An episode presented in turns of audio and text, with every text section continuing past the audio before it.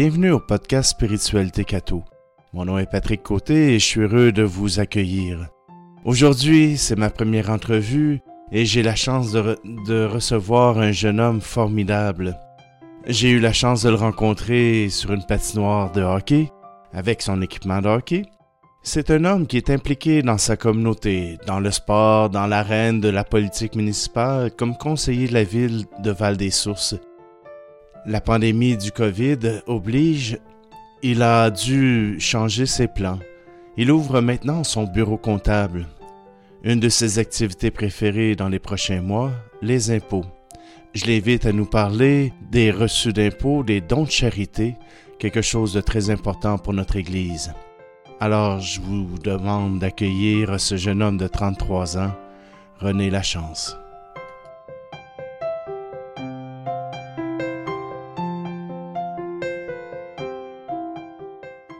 Bonjour René, bienvenue au podcast Spiritualité Cato. Bonjour Patrick. René, euh, j'ai appris à te connaître euh, sur, euh, sur une patinoire, mais tu t'es engagé à travers, euh, à, à, à, travers toutes sortes d'activités et je me demandais si, euh, d'où ça devient ça de, de, de pouvoir t'engager dans autant de choses pour euh, je ne sais pas, y a-tu quelque chose qui, t'a poussé à t'engager dans, ta, communauté, dans la société? Euh, ben en fait, ça me fait plaisir que tu me poses la question parce que effectivement, je me suis toujours engagé, puis depuis, euh, je dirais mon plus jeune âge, à la base, en fait, euh, je suis, moi, originaire d'Asbestos. Je demeure même ici encore présentement. J'aime dire, en fait, les gens n'auront peut-être pas le, petit lien, mais je dirais que je suis un autochtone de la région. Donc, euh, j'ai toujours resté ici, à part pour l'école. Puis, euh, j'ai vraiment comme concept intérieur que euh, si on veut changer les choses de façon positive, on doit s'impliquer, tout simplement. Donc, automatiquement, pour moi, l'engagement, c'était comme le chemin pour m'en aller là. Je ne veux pas dire, OK, je ne peux pas juste chialer et m'attendre à ce qu'il y ait de la nouveauté si personne ne veut le faire. Donc, mais si je veux changer les choses, la meilleure façon, c'est de s'impliquer dans ma communauté, que ce soit à travers le sport, que ce soit à travers des organismes à but non. Euh, tout le monde a besoin de bénévoles, tout le monde a besoin de quelqu'un qui va prendre des choses en charge parce que souvent, personne ne veut le faire. Tout le monde se lance la balle, puis personne ne veut le faire. Puis si on veut améliorer le tout, bien, ça prend quelqu'un qui le fait. Donc, au départ, j'ai commencé comme ça. Au début, début, c'était, disons, purement dans le sport, c'est-à-dire m'impliquer à euh, bien, monter des équipes sportives parce que personne ne veut s'occuper de la gestion. Monter après ça, dans le fond, des ligues sportives, encore une fois, pour amener une structure là. Après ça, bien, ce qui est arrivé, bien, je suis devenu père de famille assez tôt. Donc, automatiquement, bien, là, on a voulu s'impliquer dans la vie de, nos enfants. Donc, ça a commencé là. Après ça, euh, on embarque sur un organisme non lucratif, exemple, pour, euh, disons, la garderie où ils vont. Fait que là, on s'implique dans l'OBNL à ce niveau-là. On va s'impliquer comme exemple de coach de sport ou autre. Fait, automatiquement, j'ai été impliqué un peu partout. Du jour au lendemain, je me suis rendu compte en m'arrêtant, genre, tabarouette, si je fais le décompte, j'étais impliqué, je pense, à ce moment-là. On recule à peu près à 2013. J'étais impliqué dans à peu près, c'est quatre ou cinq au BNL, pratiquement au BNL ou en tout cas euh, comme coach, donc euh, à titre bénévole à différentes places. Puis à ce moment-là, en fait, là, ça a été pour moi l'appel euh, de, la, politique municipale qui a commencé. Là, j'ai eu l'intérêt. Je m'étais présenté en fait en 2013 aux élections municipales. Ça n'avait pas fonctionné à ce moment-là. À, à, ce que cela tienne, je me suis surpréparé pour être prêt pour les élections de 2017. Puis en fait, euh, ça a été l'élection pour moi. Euh, en fait, je suis rentré par acclamation, donc il n'y avait pas eu d'élection sur le poste que je m'étais présenté. Mais pour moi, c'était une continuité. En fait, puis je le fais encore aujourd'hui. J'achève, euh, on est dans la dernière année de notre mandat de quatre ans. Puis j'ai l'impression de faire ça sans travailler. Pour moi, c'est naturel. Je le faisais à la base, puis je suis encore impliqué à différentes places, en plus d'être conseiller municipal. Puis je n'ai pas l'impression de travailler quand je fais ça. J'ai juste l'impression de m'impliquer, puis que ça apporte plein de positifs dans ma vie puis dans la communauté. Puis automatiquement, ben, j'en retire un bénéfice à ce niveau-là parce que j'ai le sentiment que ça, ça améliore le tout. Ça améliore l'offre de services, des fois les infrastructures offertes. Puis on progresse, puis on va plus loin. Je me dis que ben, à la base, disons, si je le vois d'un côté plus égoïste, ben, mes enfants ils vont bénéficier de, plus de diversité dans la région. Je le vois tout le temps un peu, mais on s'est toujours dit qu'il y a eu l'exode des jeunes à, Asbestos, Val des Sources, disons, euh, que les jeunes n'ont pas de travail ou ils n'ont pas rien qui les retient ici. Ben, je me dis, tabarouette, si on veut retenir les gens ici, ben, il faut mettre les choses en place. Il faut leur trouver des emplois, il faut leur trouver des activités à faire, de quoi qui va les divertir. Puis ça, ça ne tombera jamais du ciel. Ça va prendre quelqu'un qui met la main à la pâte. Puis malheureusement, dans bien des cas, ben, c'est souvent à titre euh, presque bénévole parce que souvent, il n'y a pas de somme au départ pour euh, mettre les efforts. Et après ça, des fois, ça amène de super projets. ça a toujours été comme ça, mon engagement. Puis, on dirait qu'au travers du temps, ben, euh, si je remonte, j'étais tout petit, j'organisais des games de hockey dans ma rue. Puis c'est moi qui appelais tout le monde. Dans le temps, on n'avait pas. Euh, je sortais mon petit, mon petit calepin de, notes, puis là, il fallait composer. On n'avait pas tous les, téléphones intelligents avec tous nos contacts. Donc, j'avais les numéros de par cœur de tous mes amis. moi, j'ai appelé, OK, ben là, on fait ça à telle heure, telle heure. Mon père, il verrait fou, tout simplement, à gérer le nombre d'appels qui pouvaient rentrer à la maison. Mais encore une fois, c'était le même raisonnement. Si personne ne le fait, il n'y en aura pas. Ça prend quelqu'un qui le fait. Puis, euh, donc, je me suis mis à gérer plein de trucs. Puis de là, un peu, ma formation qui en a découlé. Euh, j'ai fait un bac en administration profil comptabilité dans mon cas, mais encore une fois, dans, l'optique de faire de la gestion. On dirait que c'était en dedans de moi, c'était inné. c'est ce qui m'a donné à aller, dans le fond, à l'université, euh, faire mon bac en administration, profil comptabilité, parce que c'était la branche qui m'allumait le plus. Puis, euh, fil en aiguille, en fait, j'ai fini mon bac. Après ça, ben, j'en suis arrivé à, euh, à, prendre le choix de faire un, titre comptable professionnel, parce que je me suis dit que c'était ce qui allait donner un plus à ma carrière. Puis euh, je suis maintenant CPA, en fait, puis ça fait un petit peu plus de 10 ans que je suis CPA, même sorti de l'université. Puis, euh, vous voyez, malgré ce qu'on dit, ben, j'ai trouvé, moi, de l'emploi dans la MRC des sources, à, à, en fait, dans ce moment-là. Puis, j'ai gagné mon, ma vie avec ça depuis ce temps-là. Puis, j'en suis rendu même depuis début 2021 à être maintenant propriétaire associé, disons, d'un cabinet comptable à Val-des-Sources. Donc, euh, donc ton engagement, euh, tu l'as fait dans des organismes, tu sais ce que ça prend, tu sais ce qu'il faut et tu sais que euh, le don de chacun, ça peut aider, ça, peut aider tout le monde. Tu, tu, comprends maintenant que nous autres, avec, avec l'Église et les différentes églises des différents milieux, eh bien, euh, on a besoin justement du soutien des gens. Si ce n'est pas en bénévolat, c'est au moins au niveau monétaire pour arriver à maintenir nos bâtiments et maintenir aussi euh, un curé en place. Euh, il faut qu'il travaille lui aussi. non, mais c'est tout simplement qu'on peut permettre à tout le monde de, pouvoir avoir une ressource humaine dont, auquel ils peuvent se, se raccrocher. Je dirais, Patrick, que dans les faits, j'ai été un peu des deux côtés de la médaille. Je vois d'un côté, à l'intérieur des organismes, il y a les deux besoins, puis tu le mentionnes de façon euh, admirable. Il y a un besoin monétaire, clairement, parce que ça, euh, moi, je mets l'Église, mais toutes les OBNL, c'est comme ça. Tout le monde a un besoin monétaire, mais on oublie des fois aussi un besoin, un besoin de. Donc, notre don, on, parle, euh, on va parler en fait plus loin ensemble des dons de bienfaisance, des dons de charité pour l'impôt on oublie tellement la facette des dons euh, en, temps, donc être bénévole pour les organismes, parce que euh, des fois, c'est la facette que nous, on est capable de donner ou qu'on a soit le temps, parce que des fois, monétairement, on n'était pas capable, ou des fois, on a les deux, on peut faire les deux, c'est merveilleux. Mais euh, négligez pas ça, ce côté-là, parce que les OBNL, en fait, euh, grâce à votre aide, ben, ils vont quand même sauver ces sous-là des fois d'une autre façon, puis ils ont besoin d'aide pour opérer. finalement, au final, ça va être un don qui va être aussi grand, aussi bénéfique à l'OBNL en temps, c'est nécessaire. Euh, je reprends une, une citation d'Alain Reyes, notre député d'Arthabasca. Euh, qui disait lors d'une cérémonie de remise de prix bénévole, il dit, si le gouvernement du Canada devait payer tout le bénévolat qui se fait au Canada, il serait obligé de faire faillite. c'est déjà l'importance de toutes les heures de bénévolat qu'on peut mettre dans les organismes à but non lucratif.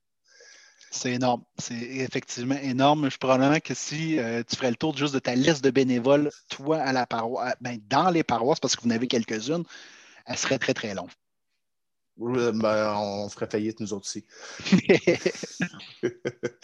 non, c'est notable. Pour vrai, ces gens-là n'ont pas toujours le, le mérite qui va avec les efforts qu'ils ont fournis. Souvent, on travaille un peu dans l'ombre, mais c'est incroyable si c'est nécessaire au fonctionnement de ces organismes-là. René, tu m'avais dit que tu avais fait ton stage dans un cabinet comptable pour devenir, euh, pour prendre ton poste de comptable, ton titre, et que maintenant, euh, tu avais quitté cet emploi-là pour te lancer en gestion. Au bout de dix ans, tu, as changé. Et voilà que maintenant, à cause de la COVID, tes plans ont changé. Tu es de retour en cabinet comptable. Alors, euh, tu veux me raconter? Les sources asbestos, en fait, à ce moment-là, ce n'était pas encore changé. Puis, euh, j'avais travaillé avec lui justement en cabinet dix ans auparavant. Puis, il m'a dit Ah, Crème, je pense que tu serais la personne idéale pour se joindre à moi. Euh, on pourrait combiner ta clientèle avec la mienne. Puis, il dit, moi, je suis un peu plus âgé. Tranquillement, euh, je, me dirige à la retraite, pas tout de suite, mais il dit, je vais avoir quelqu'un pour m'aider, pour reprendre le flambeau dans quelques années à ce niveau-là. Puis, je pense que ce serait la personne idéale avec justement ta connaissance du milieu de Val-des-Sources, de tes expériences passées et ta personnalité j'ai réfléchi à ça parce que pour moi, ça faisait 10 ans que j'étais en gestion. J'avais gardé ma clientèle d'impôts de, particuliers, mais c'était tout un changement de carrière quand même. Puis là, j'ai dit, ah, je pense que je suis mûr pour ça. Puis j'ai embarqué à pieds joints dans cette aventure-là au début janvier 2021. C'est tout nouveau, mon retour en cabinet comptable à, temps plein, disons. Puis à date, c'est zéro regret. Les semaines passent extrêmement vite. On a beaucoup de demandes. Ça a été, ça fait malgré tout, je dirais une vague sur le web un petit peu parce que j'ai annoncé un peu via mes réseaux sociaux. Plein de nouveaux clients, beaucoup de gens qui ont d'intérêt. Puis à date, ça, va super bien. Le cabinet est en croissance. Puis on anticipe le tout euh, avec euh, beaucoup d'ambition pour le, futur. Je te remercie pour euh, ton ouverture, pour ce, que tu, ce que tu nous as présenté de toi. Mais tu doutais bien que je voulais pas te rencontrer juste pour apprendre à te connaître, mais je pense que les gens ont appris à te connaître tu sais que pour nous autres, les, églises, on fonctionne uniquement par don, euh, ou à peu près. On essaye d'aller chercher des activités de financement, etc. mais pour nous, il y a un avantage que le gouvernement nous offre, celui d'offrir des reçus d'impôts. Les impôts s'en viennent. Euh, tu peux-tu me dire euh, pourquoi que les gens pourrait donner à des œuvres caritatives. Je parle de l'Église, mais ça peut être euh, toutes sortes d'organismes qui, qui ont le droit d'offrir des reçus de charité. Est-ce que tu peux expliquer aux gens euh, qu'est-ce que ça peut faire sur leurs impôts, cet item-là? Oui, euh, effectivement, en fait, euh, les dons de charité ou dons de bienfaisance, peu importe le, titre qu'on va lui donner, c'est un peu méconnu, effectivement, au niveau de l'impôt. Tout le monde sait qu'on euh, reçoit un reçu d'impôt. Donc, par défaut, on l'amène à notre comptable pour faire nos déclarations d'impôt. Mais on ne sait pas vraiment nécessairement l'impact que celui-là va avoir sur notre déclaration d'impôt. La première chose qui est importante de savoir, avant même de parler de pourcentage ou de fonctionnement, c'est que le crédit qui va être lié à ça, c'est un crédit d'impôt non remboursable. La nuance d'un crédit d'impôt non remboursable ou remboursable, remboursable va sous-entendre que si vous n'avez pas d'impôt à payer, mais vous allez recevoir un remboursement, vous allez recevoir cette somme-là en fonction du pourcentage qui sera calculé. Crédit d'impôt non remboursable, c'est qu'un crédit d'impôt qui va vous faire sauver de l'impôt. Donc, ça prend un revenu imposable. Quelqu'un qui n'a aucun revenu, s'il ferait un don de charité malgré son grand cœur à l'Église, mais ben, il ne va pas en retirer rien du tout. Par contre, dès que quelqu'un a un revenu imposable, bien là, ça va tomber intéressant. Ça va venir faire sauver une somme d'impôt grâce au crédit d'impôt qui va être lié. Donc, euh, par la suite, automatiquement, va recevoir en fait soit un montant euh, d'impôt supplémentaire parce qu'il en aurait eu trop payé grâce au crédit qui a accumulé dans l'année, comme un crédit d'impôt pour don de charité, ou bien, dans le fond, on va tout simplement payer moins d'impôts s'il y avait une somme due au gouvernement.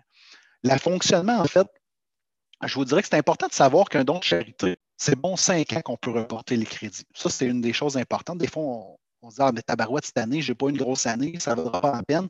Mais sachez qu'il n'est pas nécessairement perdu. Euh, il peut être reporté pendant cinq ans euh, jusqu'à temps qu'on l'utilise.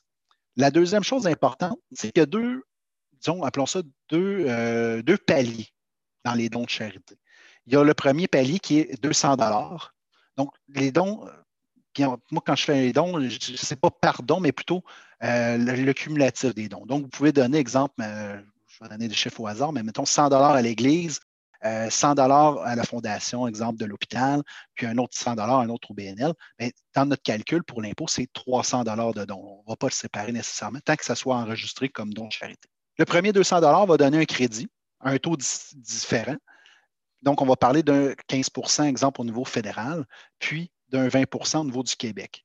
Ça, c'est les taux qu'on va chercher pour le premier 200 le, le bout qui tombe intéressant, c'est que quand on dépasse le 200 on peut aller chercher des, montants supérieurs. À place de 15 au fédéral, on va parler de 29% sur ce qui va dépasser 200 Et au Québec, à place de 20, on va parler de 24. Donc, encore une fois, on va chercher un petit peu plus sur ces montants-là. Donc, des fois, on pourrait être tenté. Si on n'est pas quelqu'un qui donne nécessairement fréquemment ou on est des petits montants, mais on serait peut-être plus avantagé des fois de donner un plus gros d'un coup ou dans la même année fiscale plutôt que les étirer en plusieurs petits montants des fois, ça, pourrait être une stratégie fiscale intéressante à mettre en place. Si je, comprends bien, euh, René, c'est que si euh, tout ce qui est en bas de 20% euh, si je cumule et le fédéral et le provincial, j'ai 35% de retour d'impôt. Donc, c'est-à-dire que si je donne à un organisme, le gouvernement m'encourage en me retournant 35% de mon don.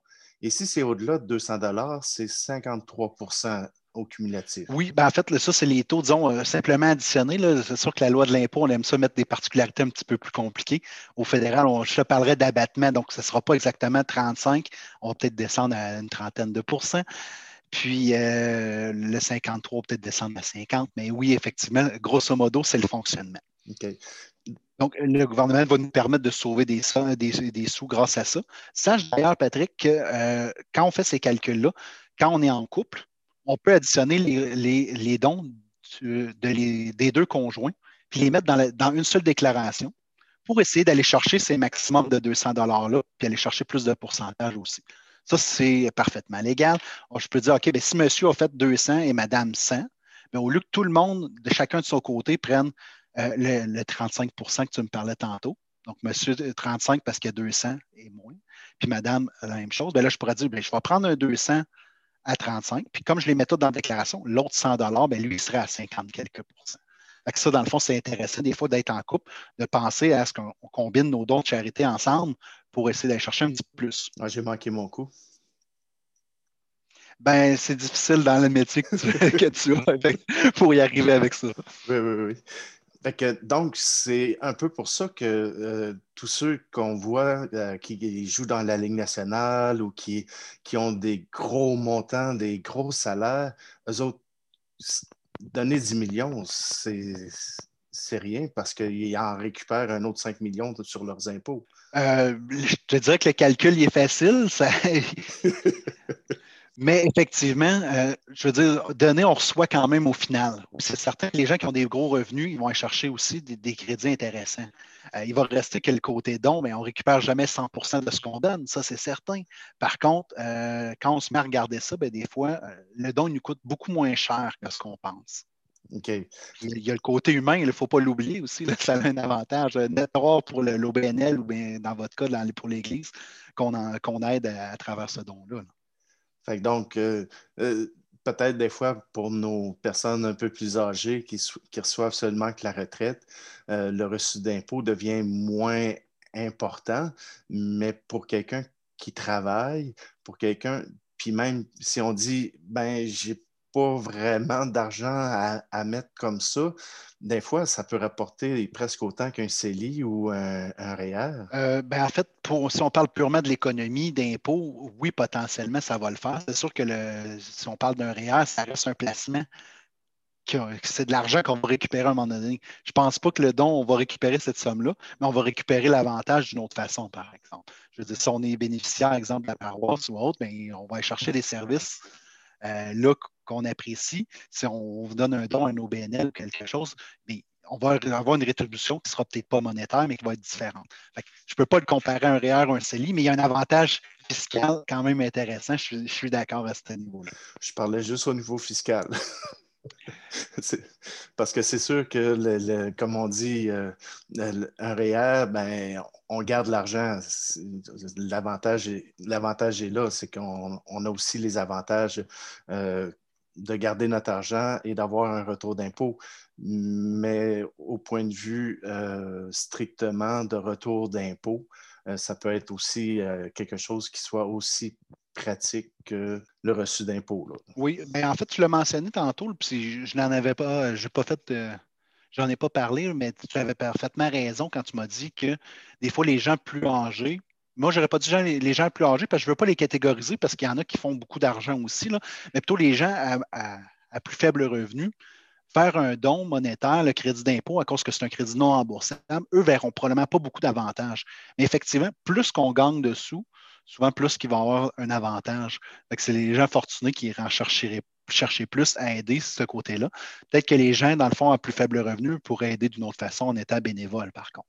Donc, c'est une autre façon d'aider nos, organismes. Puis, euh, de la façon qu'on est capable de le faire. Donc, si on a moins de sous, des fois, ça peut être en temps, ça peut être de différentes façons. C'est des choses qui peuvent être faisables aussi.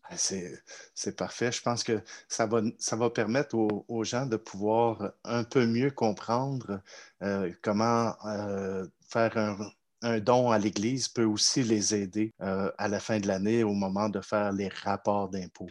ça a l'air banal, mais le fameux, le, petit reçu de don que, l'Église vous a envoyé par la poste, je crois, euh, c'est important de ne pas l'égarer parce que des fois, on va avoir remis, mettons que ce soit 100, 200, 300, 400 dollars.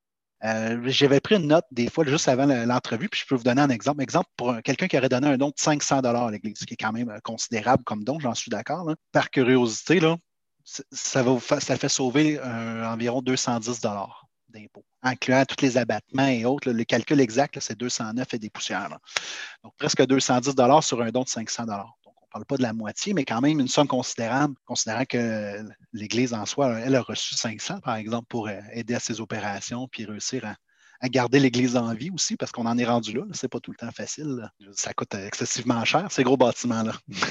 oui, puis on essaie de les garder pour que plus de gens puissent participer aux activités. Bon, présentement, dans la COVID, ils sont tout fermés, mais on, travaille fort pour être capable de les rouvrir et de pouvoir accueillir tous les gens qui, vont pouvoir venir. René, euh, je te remercie pour euh, cette entrevue je sais qu'on on aura encore plein d'autres choses à raconter sur la fiscalité ou même sur la comptabilité, mais je te remercie pour euh, cette rencontre, pour euh, être venu au moins nous éclaircir ce point-là, parce que même si moi je l'explique, euh, ça compte pas. Ça prend quelqu'un de professionnel qui puisse donner les bonnes informations. Bien, en fait, ça, ça m'a fait plaisir. Sachez en fait que c'était vraiment de l'information générale sur le dossier. Il y a toujours des cas plus particuliers, mais ça, c'est des choses qu'on peut voir en, personne, cas par cas, en fait. Fait que si les gens veulent se déplacer à mon bureau rendu là, ça va me faire plaisir. Je pourrais en fait, rien de mieux que justement regarder notre situation à nous. Puis après ça, si les gens ont des questions par rapport, au exemple, au don de charité, bien, si on pose la question, c'est facile. Je peux vous dire, bien, dans votre cas, c'est avantageux, ça vaut ça, ça, ça les gens peuvent prendre des décisions réfléchies par la suite. Est-ce que tu voudrais donner les coordonnées de ton bureau tout d'un coup, qu'il y a des gens de la région qui aimeraient te parler ou même te demander de les aider euh, dans cette question-là? Avec plaisir. En fait, que ce soit pour celle-là ou pour plein d'autres, on est disponible. On est au 289 la rue du Roi, à Val-des-Sources. Euh, le bureau comptable, en fait, s'appelle Jean-François Vézina, CPA Inc. Puis euh, le téléphone pour nous rejoindre, si les gens voulaient nous contacter, c'est le 819-879-7982. Ben, merci beaucoup, René. Euh, ça me fait plaisir, euh, encore une fois, de t'avoir reçu. C'est la première entrevue que je fais. Présentement, on est en campagne de financement. Il y aura un publipostage qui va partir dans les prochains jours, prochaines semaines pour permettre aux gens de pouvoir participer à notre campagne de contribution volontaire annuelle. Alors, ben, je pense qu'avec euh, un reçu d'impôt, ça peut toujours faire du bien. Ah, et à propos, les reçus d'impôt, il faut les remettre euh, comme compagnie avant le 28 février. C'est bien ça? Exactement. Euh, le, reçu de charité, en fait, vous allez avoir un peu la même obligation qu'un employeur qui veut émettre son T4. Euh, tous les documents fiscaux, dans le fond, on veut les produire euh, avant le 28 février. C'est sûr que vous, rien ne vous empêche si vous voulez les produire au fur et à mesure dans l'année. Ça, ce n'est pas une problématique. Euh, il y a un don, on, émet le reçu. C'est juste que des fois, ça amène une lourdeur administrative. Oui, mais tu sais bien qu'on perd, perd les reçus quand il faut les garder un an de temps. C'est le plus gros danger, ça, effectivement. J'en vois de toutes les sortes. Je peux vous garantir, on aurait beaucoup d'histoires à se compter. Ben, je te remercie beaucoup, René. Euh, merci de ta présence. Ça me fait plaisir. Je remercie beaucoup René Lachance de nous avoir accompagnés et de nous avoir surtout instruits sur euh, les reçus d'impôts, sur euh, les dons de charité. Je voulais l'inviter justement parce que nous sommes en pleine campagne de financement pour la paroisse Cœur Immaculé de Marie. Et j'imagine que pour les autres églises et même organismes à travers le Québec, c'est, une, c'est un moment charnier vu que les reçus d'impôts sont remis. Ça peut faire partie de votre stratégie pour les impôts de l'année prochaine. Simplement, je vous invite à surveiller votre courrier, euh, ceux de la région, vous allez pouvoir euh, recevoir euh, une invitation à la contribution volontaire annuelle et recevoir aussi votre reçu d'impôt. Je vous souhaite à tous une très bonne journée. Faites savoir cet outil très utile pour nous les chrétiens et pour tous ceux qui donnent généreusement à différents organismes. Et surveillez encore le podcast la semaine prochaine un épisode qui vous amènera sur le chemin du pardon. On arrive au mercredi des cendres, alors c'est l'occasion de nous approcher du Seigneur par le pardon.